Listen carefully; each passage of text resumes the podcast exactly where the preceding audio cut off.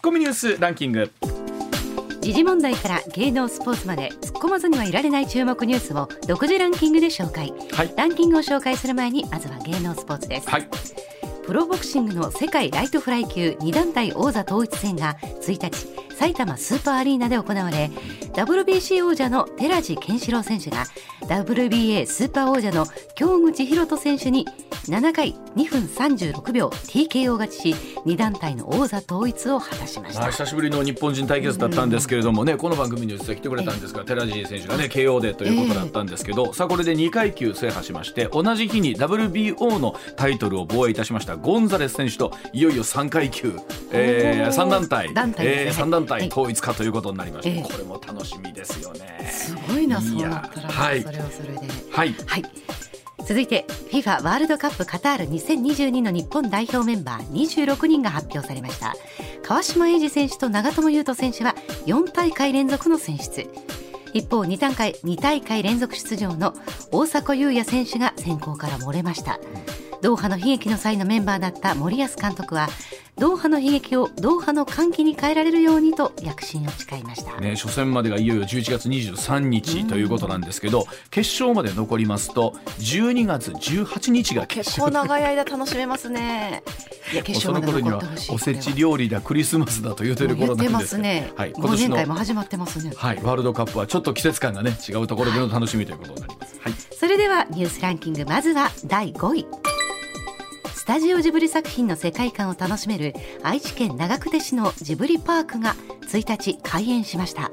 朝から雨が降る中待ちわびたジブリファンらで賑わいました。これは行きたいでしょう。行きたいですけどもチケット全然なかったですね。ないらしいですよね。ね、まあでもあのなんですいつかはこのジブリをテーマにしたねテーマパークってやってほしいなと思ってたんですが、ね、いよいよですからね。はい、うん、続いて第4位。各地で伝承されてきた盆踊りなどお囃子に合わせて踊る民族芸能風流踊りがユネスコの無形文化遺産に登録される見通しになりました、うん。うん、この風流踊りっていうのは本当今あったように日本全国いろんな形で衣装に身にまとって、うん、例えば五穀豊穣だったりとか無病息災を願うこの踊りがですねこの無形遺産としてこうね登録されたということでまたまたそれぞれの地元の方がね、えー、踊りを大切にまた盛り上がっていくんだろうなというふうに思いますよね。はい。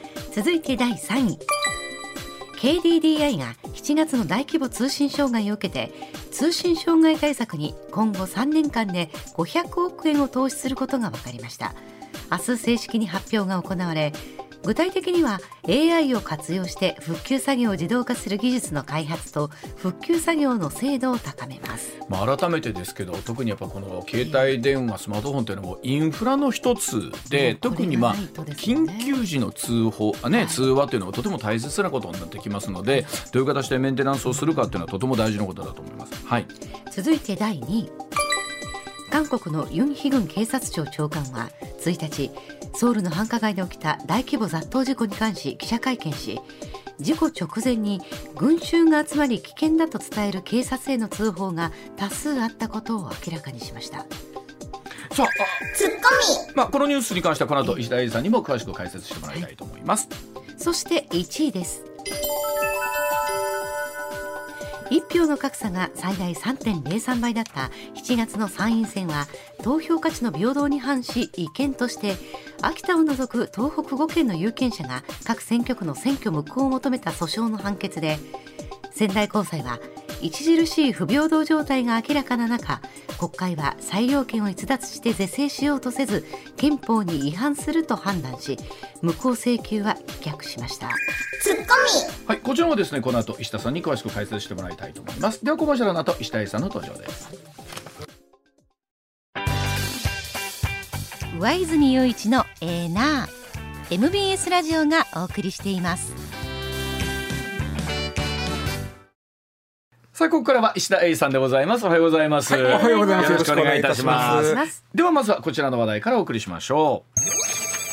仙台高裁7月の参院選挙違憲にというところでございます1票の格差最大3.03倍だった7月の参院選は投票価値の平等に反し違憲として秋田を除く東北5県の有権者各選挙区の選挙無効を求めた訴訟の判決で仙台高裁1日違憲と判断いたしました。また無効請求は棄却いたしました。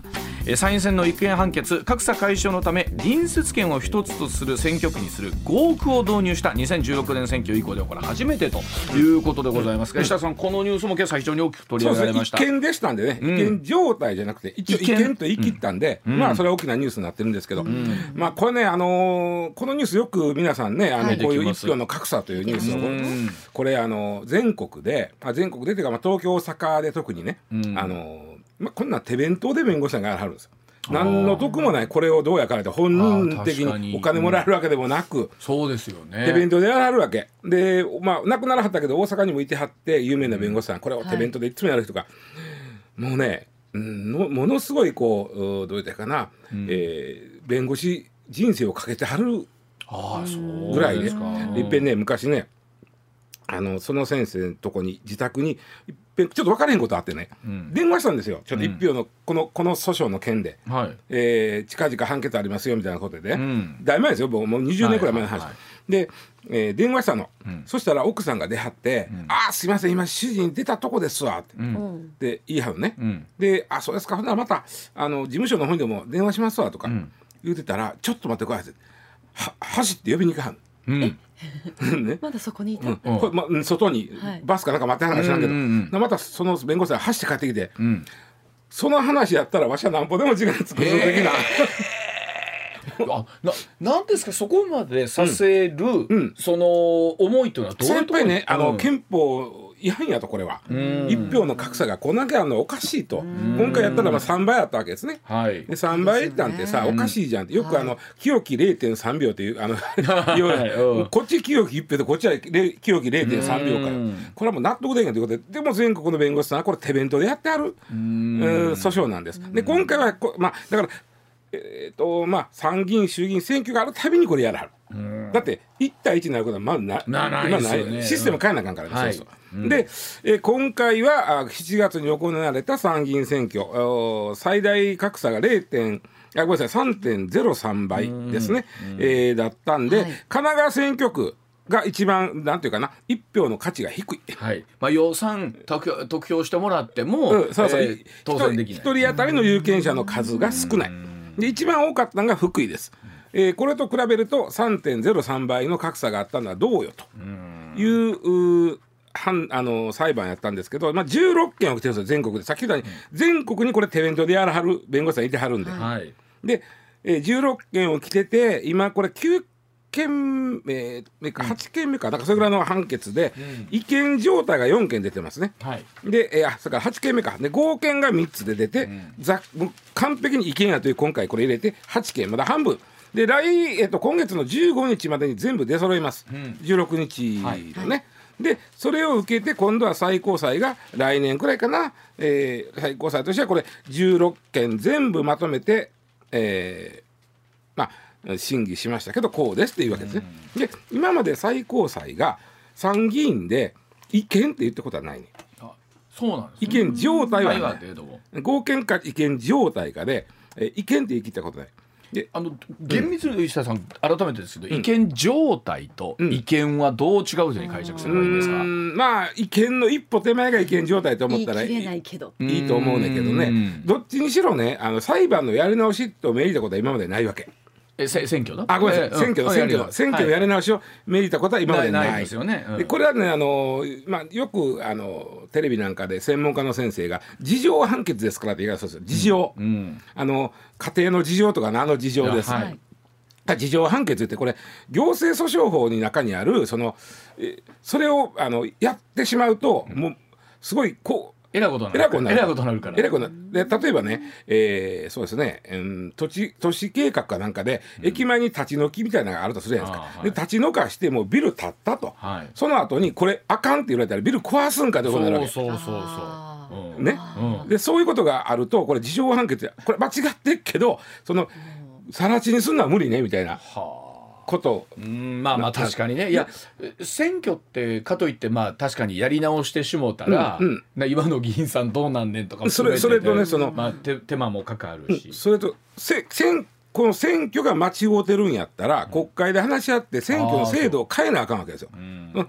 それであんたらの選挙は違意見でもっぺん選挙やり直しとなったらね、誰が変えんねん話そうですね。その制度。決める人誰が決める決める人俺になってもらえないと、だから意見ではあるんだけれども、とりあえず今のメンバーで、うん、ややんなあれ。であのー裁判所っていうのはそのこの問題に関してはえー、1票の格差っていう数字はもちろん見るんですけどもそれ以上にどんだけ国会がこれを直そうとして一生懸命やったかっていうところを見ます。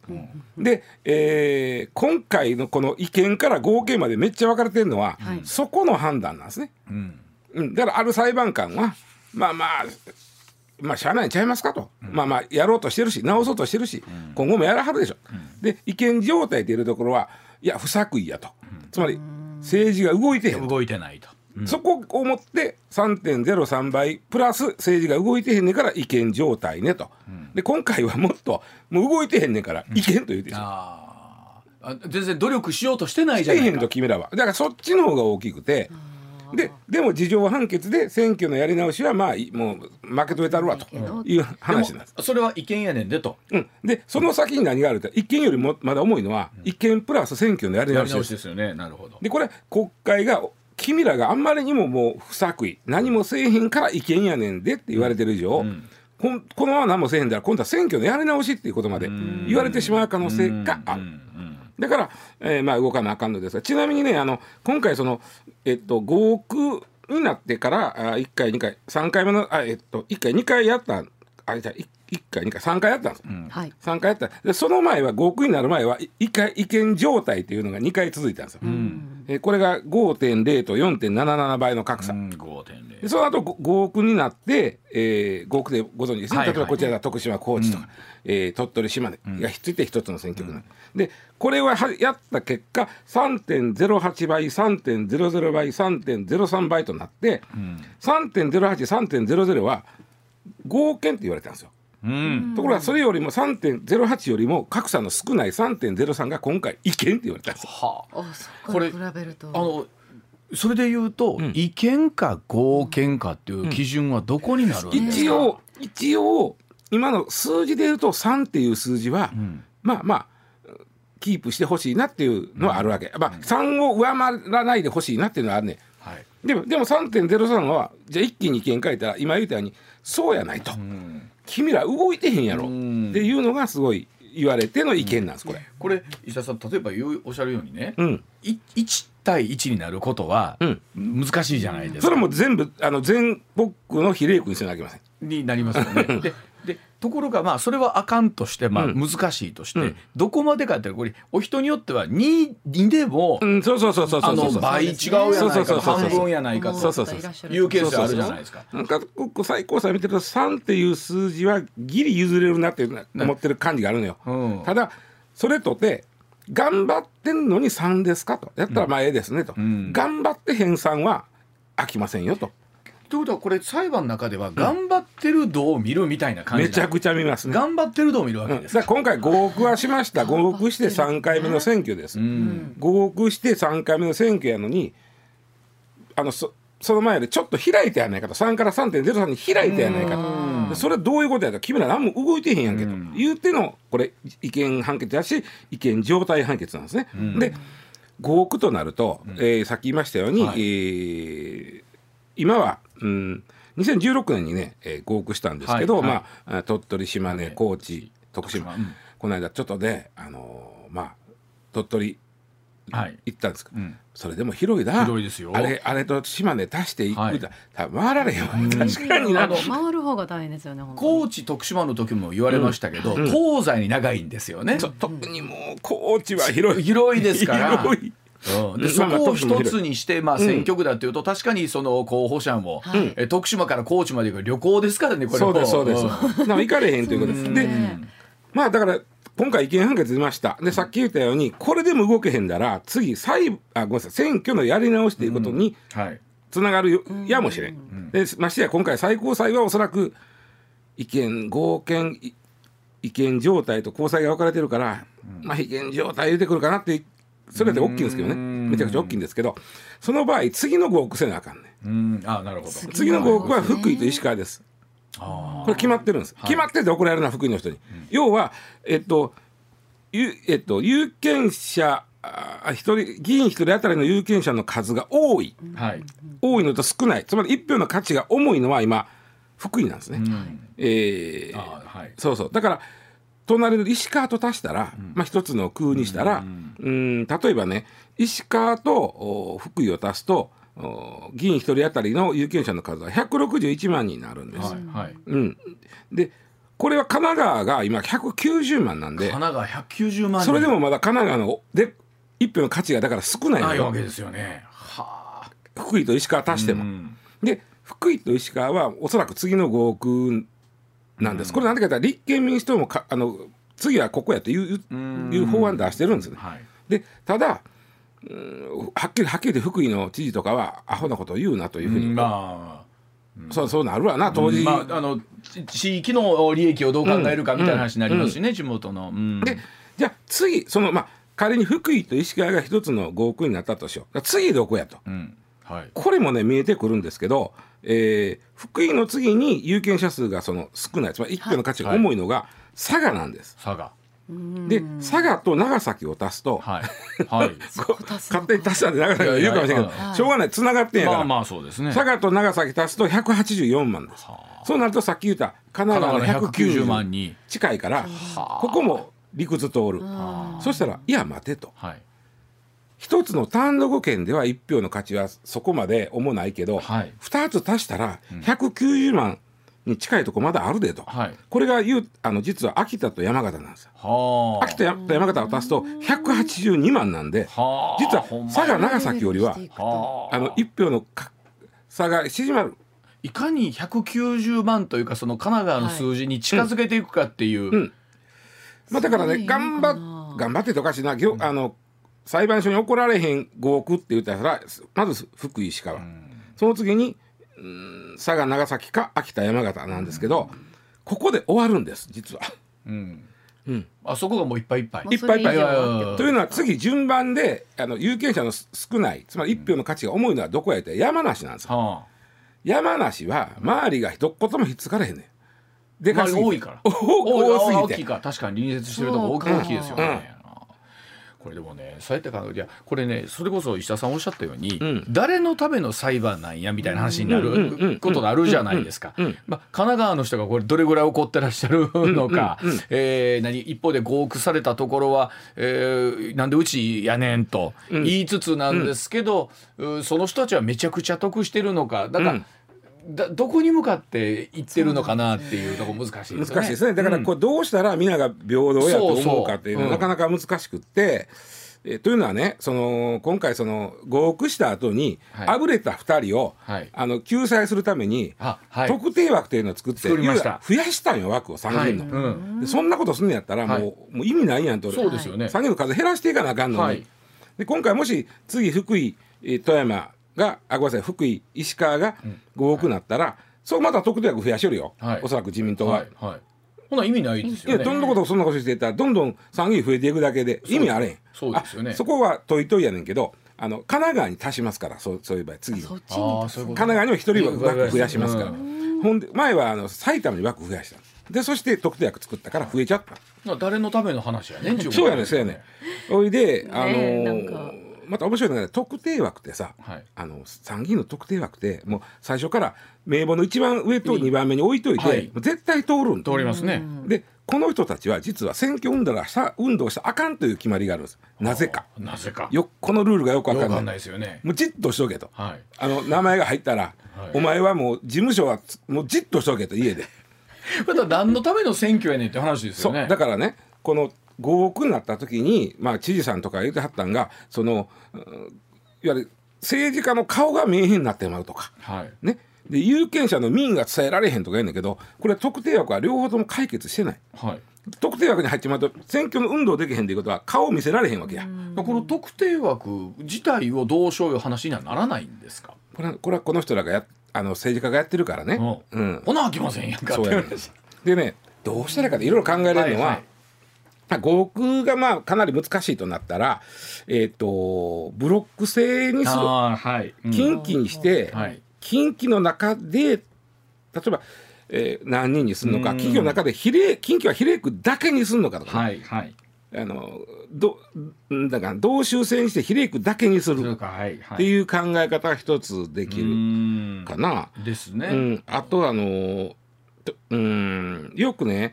あの参議院はあの県代表にしたらいい。と言えんだけど、とかいう話もあります、ね、これ無理です、うん、憲法を変えないと、うん、憲法43条は、うん、国会議員は全国民の代表であるって書いてあるわけ、はい、そしたら県代表で言ってしまうと、あかんのです。でこれでね一番ね僕ドイツやったかな、はあ、ドイツやったと思います。一番面白いなと思ったのが、うん、有権者数やなくて、うん、前回の選挙の投票者数で終わる。投票者数。例えば有権者の数が例えば半分だったとしても、はい、その半分の、えー、選挙区の人が全員投票に行ったら、うん、半分のとこと一票の価値は一緒やないかということになるでしょ。あなるほど、はあ、すごい理屈ですね。うん、そうだから前回の選挙の有投票に行った人の数で一票の格差を考えてやるというのもある。はい。はい、実際それドイツそれドイツはやってるはず。うん、うまいこと言ってるんですか？計算やこしきをね。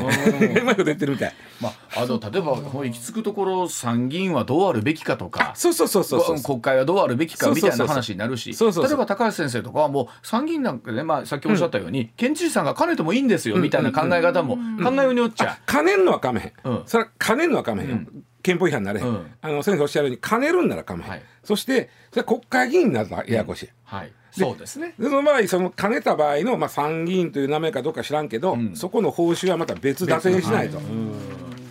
結局なんかずっとこんなことをしながらこのお話って、うん、どこに向かって解決するんだと言いながらこう、うん、進んでいきそうな感じですよね。なくすか ブロック制にするか、はい、全部比例代表にするかなんでしょうな。ね、はい、まあ、えー、票とは何ぞやということをね、うん、改めてこの判決が出るたんびに我々も考えさせるところであります、うん、では続いていきましょう。6時40分でございます。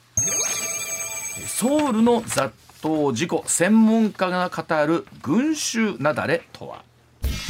150人以上の方が亡くなったソウルの繁華街で起きた雑踏事故。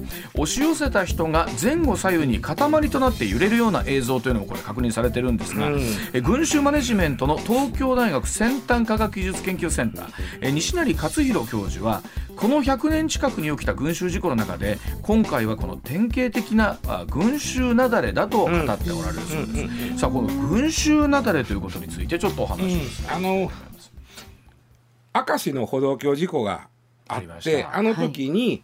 えー、各市が将棋倒しという表現をしたんですが、はい、日本将棋連盟からその言葉はやめてくれと言われて、で以来、えー、次の言葉例えば折り重なるように倒れるみたいな言い方今回してるとこもあれば群衆雪崩って書いてるとこもあって実は群衆雪崩の方がうんうまく伝えてるかもしれないあの将棋倒しっていうのは一方向にこう倒れていくイメージ、ね、群衆雪崩って割と放射線状にこうぎゅうぎゅう詰めの時にどっかもうぎゅうぎゅう、だって今回さ立ったまま足してる人がほとんどなのよ。それがびっくりでした。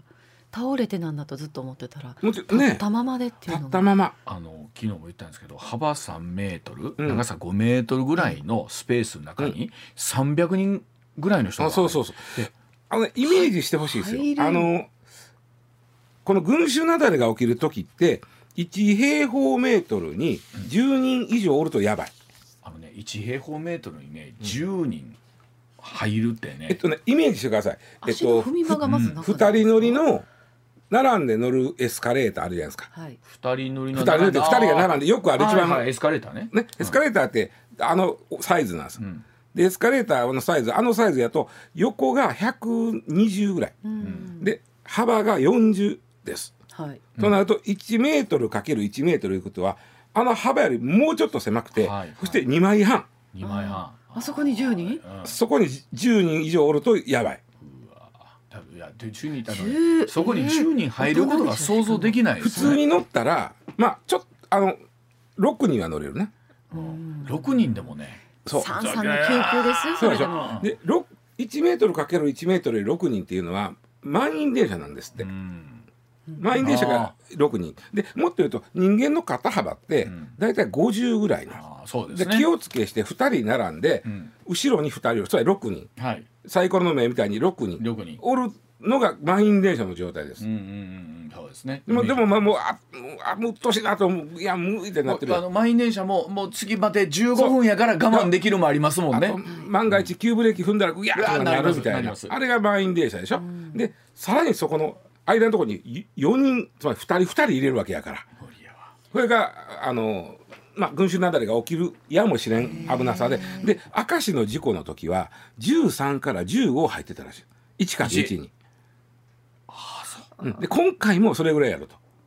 ぐらいなんですねそこは。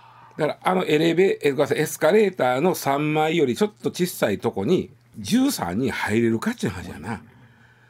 そ無理です。で入って入ってるとこれはまあだからあの呼吸立ったままが呼吸できへん。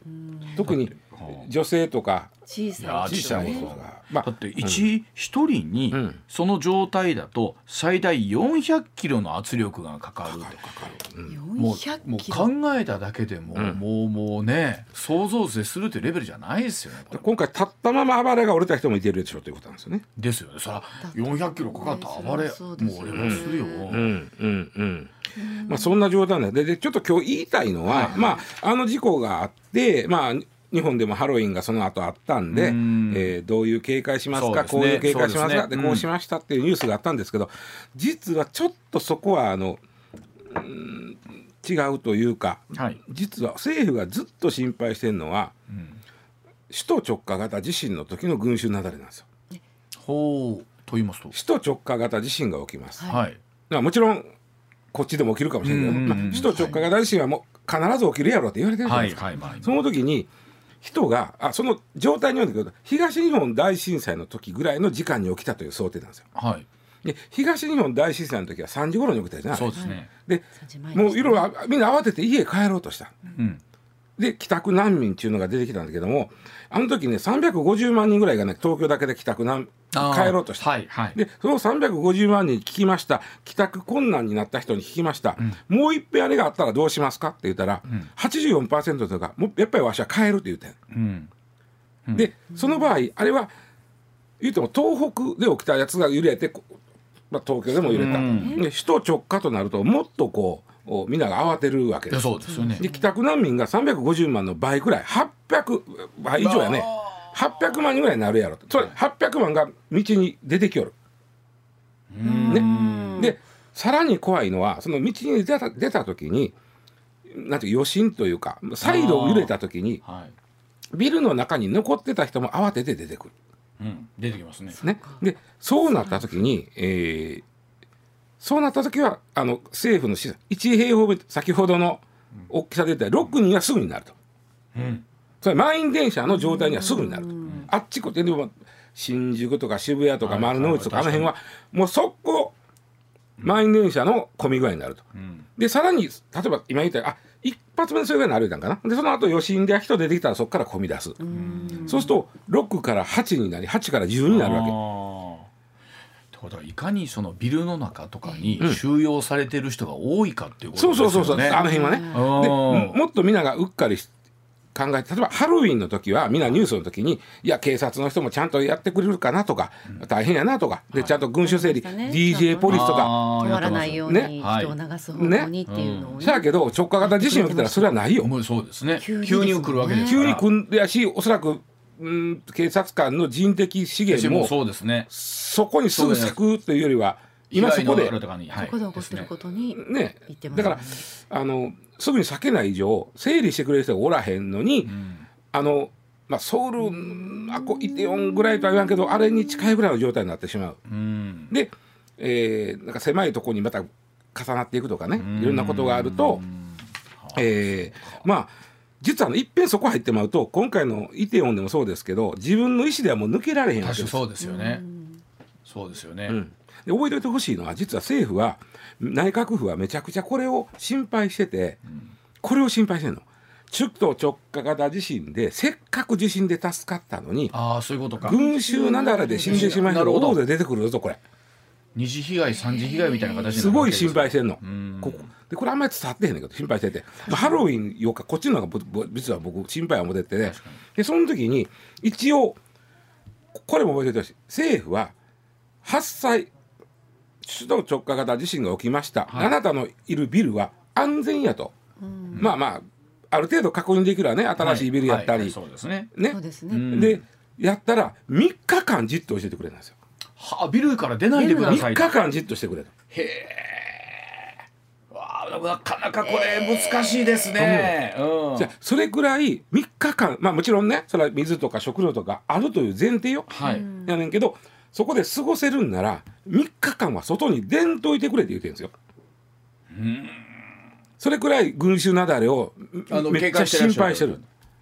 はあ、医者さん本当なかなか難しいもんでね、うん、あの家族は心配やとか、うん、家ね、家がどうなってるか見たいという、うん、このどうしようもない人の欲求ってあるじゃないですか、気持ちを、はいはい、を。抑えてでも3日追ってくれ。3日追ってくれ。3日よ3日ってまあまあももちろん折れたらよ。折れたらでも1ならまだしも。まあでもそれくらい1日ではまだひょっとしたらそれが起きるかもしれんと思ってるわけじゃん。あのねほあでもね本当あの、うん、人間ってそれは日本ね少子化だとかなんとかだって言いますけど、うん。うん、1億人特に首都圏おっしゃるようにそれだけで毎年何百万人という方が毎日通勤できてるわけでしょ。まあだからいいね一票の価値が軽くなってんだけどね。いやそうそう。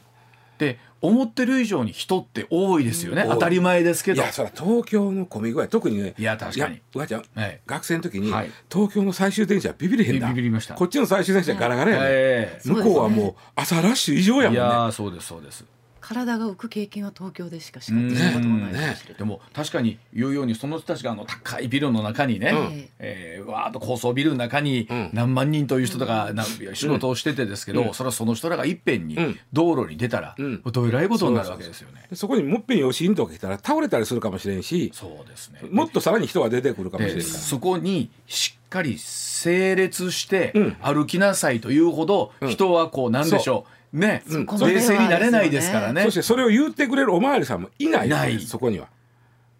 覚えておいてみ安全が確保できるんなら3日はじっとしとけて国が言うてるということ、うんそれでもみんなに伝わってないと思います。そうですよね。うん、あの実際じゃあ今この茶屋町のビルの中にね、うん、我々いて3日分の食料はあるかとかちょっと心配になりますもんね。まあ、おにぎりあったけどな。おにぎりはありますけど、ね。備蓄はしてるはずなんですけどね。ねいやでもあの本当あのイテウォンの事故の時もそうですけど、でも事前にその、うん、まあその分に振り返って言うと予見できていたのかどうか、なんか相当、うん、早い段階から今とんでもないことになっとると。そういうお話があったということは、異様な状態だったら間違いないですよねきっとね。それが首都直下地震とか起きたらに起こりる。起こり大規模に起こりるっていう話です。それを、まあ、今回でも少なくとも警察方何人かはいらっしゃるけどそれがもうほぼいらっしゃらない状態になる可能性があると。無政府状態とかもう無秩序な状態、ね、無秩序状態になるということですから。だそうでございますけど、まあえー、いざという時のためにちょっとそんなお話も頭の中に入れておいていただければということでございます。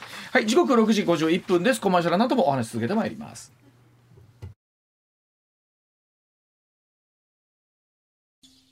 さあ時刻6時58分回りました続いてこちらでございます大間マグロ定義を緩和へというお話でございます、えー、青森県の大間漁協なんですが11月1日からですね全国的なブランドこの大間マグロの定義を緩和するということだそうでございます、えー、漁協はですね大間沖で漁獲した黒マグロのに識別番号付きのステッカーこれ貼ってるそうなんですが近年は大間沖周辺で取れたマグロも対象にしているということで実態に合わせるために今後は、えー、この旅情を問わず大間の港で水揚げしたマグロについて大間マグロとするということなんですけども、うん、まあこれ本当難しいですよね。どこまでをするのか、あのもともとですね、あの青森は大間でしょ？ね、北海道は戸井なんですよ。戸井ね。あの、函館は戸井漁港なんです。マグロにしてみたらどっちの船に捕まったかなんですよ。あの問いにされたわ。大間にたまたま大間でいやだから使う同じとこでやってますから。そうです。あの釣りは。ほんで大間の漁あの漁船に捕まったやつは大間マグロ言われる、はい、でトイの船の方はトイマグロ言われる。上がった方の港でマグロの名前は変わるけどそいつは一緒やね。あのそうですね俺の連れは遠いマグロなりよったってなもんや。俺結構大間ベースやってんけどなんとかね。そうそうそうそう。そうですね。いろんな いろんなのがおるでしょう、まあ、どこまでお魚さんたちは気づいてるかどうかですが、ええ。いやでもこれあの結構ねブランドをどこに貼るかによって売り上げ変わってきますから、そうなんではそのあたりのお話7時の地方の後お伺いしていきたいと思います。一旦7時でございます。まあ、大間マグロは特にあのお正月ね。そうよ。あのお寿司のそう。ねえー2013年に、ん。えっと222キロのマグロをはい。1億5000万で競り落としたじゃなくて、おー。ええ。らいこと一切れなんぼよみたいな、ねえ。でねでかといってじゃあお店に行ったらじゃあその一切れは、ね一口10万かいうとそうにはならないですからね。うん。まあまあそういうなんか好きな人がおるからね、うんあーでもねそう戸井漁港に行ったら戸井マグロ、大間やったら大間マグロって、はい同じとこで泳いでたのにっていうことがあって、で実はね僕このニュースが出た時に大間マグロっていうのをあの、えー商標登録してるかどうかっていうのを特許庁のホームページで調べてみたはい。でねものすごい最初にしてました。あ大間マグロ。あのね、あのこれ地域商標と言いまして地域ブランドって言うんですけど、普通商標って、えーまあ一般名詞で商標取れないんですよ。うんマグロとか。うんマグロは取れない。だってマグロはマグロだもん。マグロはマグロ大間も取れない。大間は地名だから。地名ですもんね。で、地名とい一般名詞がひっついてブランドになるとき、うん、はい大間マグロ。はい。これはこれは取れるようにしましょうとなったのが2010あごめんなさい2006年。結構最近ですね。最2006 2006年年にできた、うん。地域商標地域ブランド地域ブランド。うん。この場合例えばね申請するのがそのうん漁協さんやったり農協さんやったり、うん。そのエリアのはい。関係者がしその、ぐうん、申請して、はい。で特許庁が OKOK 認められたら地域ブランドになる、で2006年にできた制度でもう大間マグロは速攻申請して、まで、えー、速攻申請したとこは2007年翌年からそれが使えるようになったということなんで大間マグロそうなってる、はいでホームページ見たの大間マグロの、はいそしたら定義が大間沖で漁獲されたマグロってなってるわけ、あ。うん。うん？うん。そこであそういうことかと大間沖以外で取れたら大間マグロって言われへんねやうん。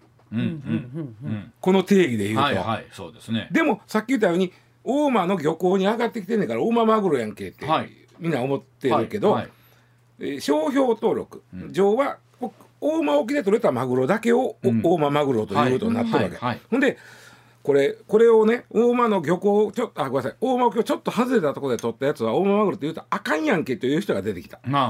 はい。これ産地偽装やと。はいいやそうはいちゃうんですよ、はいそんな別に、うんうんうん。マグロなんか別に、回遊してますからそもそも、はい。マグロ回遊してますから、はい。そうですね。そこでおるんで金魚ちゃいますよ。そうですね。で。回遊してますからそんなもんどこで取れたかなんて、でいやまあしゃけどあんた商標登録するときにこう書いてるやんって、なったの。うん。で、えーそれでこれはやばいなと。うん。いうことで商標を登録の中身をちょっと変えたもうママグロは大マグロよ、うん。それでその時に大間の漁港に揚げられたマグロに変えたらうんうん問題なかろうと、確かに確かに。えだからこれ商標登録の話ですこれ。なってことですよね。うんあのほら難しいですよ。こうほらブランドってなかなかマグロもそうでしょうけど、細かい品種とかまで僕らちょっとわかんないんですけど、ね、うん。マグロもいろんな種類ある中でここはまあ黒マグロの一本釣りが有名なんで。ですね。うん。まあまあ、まあ、普通大間マグロだ黒マグロです。すよね。うん。で商標登録がまた面白くてね地地域商標って結構いっぱいあるのね、うん、あると思います例え。ば北方ラーメン、はいはいはい、はい。この今日この間梅田昨日梅田あれ出たら、熊焼酎悪魔焼酎。美味しいございますよ。米の香りがすっきりして、梅田にあった。あったやろけど、見ました。あったわで、これ地域商標や思いながら歩いとってんけどね、であのああいうのはだから熊っていうあの、まあ、熊本県にあるうん。その地域とん。焼酎という、でもこれがひっつくともう誰もが、ああの米の香りがすっきりした、あの清酒のような焼酎ね、はいとなる。で大間マグロといえばそのああのあ高級黒マグロの。ええやつねと。そうですね。うん。イメージあれわかりますよでそこを大事にするために、えーまあその取れ方が変わってきてんから、ん変えましょうっていうことですこれ。うんまあでもあの考えたらそのブランド持ってる力って改めて大きいですね。そうですよねだって同じものにしても同じマグロでも大間の黒マグロか、普通のマグロか言うたら、うんお値段がね、全然全然違うし。全然違うあのさっき言った戸井の漁港の戸井マグロも高いですけど、はいはいやっぱり大間マグロの方がちょっと高い。はい。でしょ？でも全く同じもんでしょ？同じで。だからさっきも言ったけど、俺の連れは戸井のに連れて行かれたから戸井マグロそうでしょ、うん、でもできれば変な言い方ですよ。ね。大間の名前つけといたよがタコ売れるでとか。だから大間の漁協にさんにしてみたらものすごい大事なこの名前なわけ。そうですよね。この名前だけでものすごい大きいから。前回もありましたよ。そのあのカニの時もそうですよ、はい、言うてもちょっと沖で取れたカニとね近海で取れたのと。タイザガニ言うだけでだいぶ高い。全然違うわけですから。だいぶ高い。タグがついただけで。タグついてね。タグが高いらしい。まあでもそういう意味ではねあの漁協さんたちのいうのはご苦労の中でなんですけどもね。地域ブランドを守るために。ということで。すこれはいだそうでございます